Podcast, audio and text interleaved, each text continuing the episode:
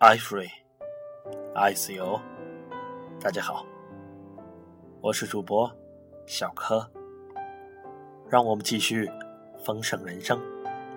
第一部分，传奇从平凡开始，四，终身事业的开端，加入纽崔莱。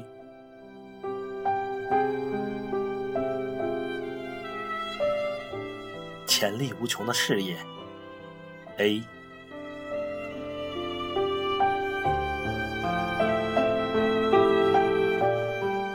随着我们的事业开始以超乎预期的速度成长，早期会议的挫败感早已消散一空。我们在大急流市的低租金区，以每个月二十五美元的金额租了一间办公室，作为杰里公司总部。我们在窗户上挂了块标语，上面写着：“你吃什么，就是什么。”有些路人问道：“这么说的话，如果我吃了根香蕉，我就成香蕉了？”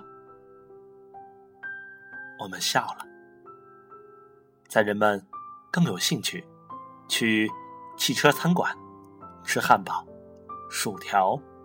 和巧克力奶昔，而不关心营养与健康的时代，这种反应是很典型的。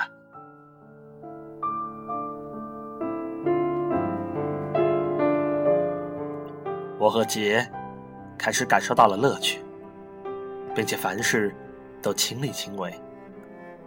我还记得，我曾去向殡仪馆借椅子，搬上旅行车后。拉到我们租借的一座礼堂里，摆好椅子，准备召开会议。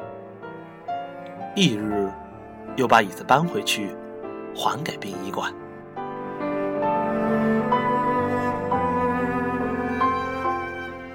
做纽崔莱简报时，大约要花一小时的时间，来说明产品营养及好处。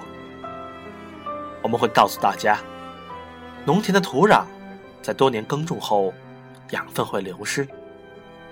作物在被搬运及放置在货架上时，营养会流失。用滚水烹煮蔬菜后，维生素会流失。这些都是为了说服客户相信，在他们的饮食之外，必须补充维生素和矿物质。我们不会只是走到人们面前。把我们盒子上的标签拿给他们看，就让他们掏出二十美元的钞票。我们必须成为知识渊博、具有说服力的销售员，明白自家产品的价值。大多数人会拒绝，但有些人会购买。杰甚至靠着一次推销拜访，赚到了一个大奖。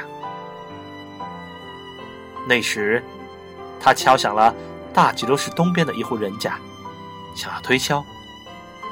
应门的是火克史塔拉太太。我记得，杰走出那家人家时说：“哦天哪，他们有个长得很美的金发女儿。”那位金发美女贝蒂，后来成了他的妻子。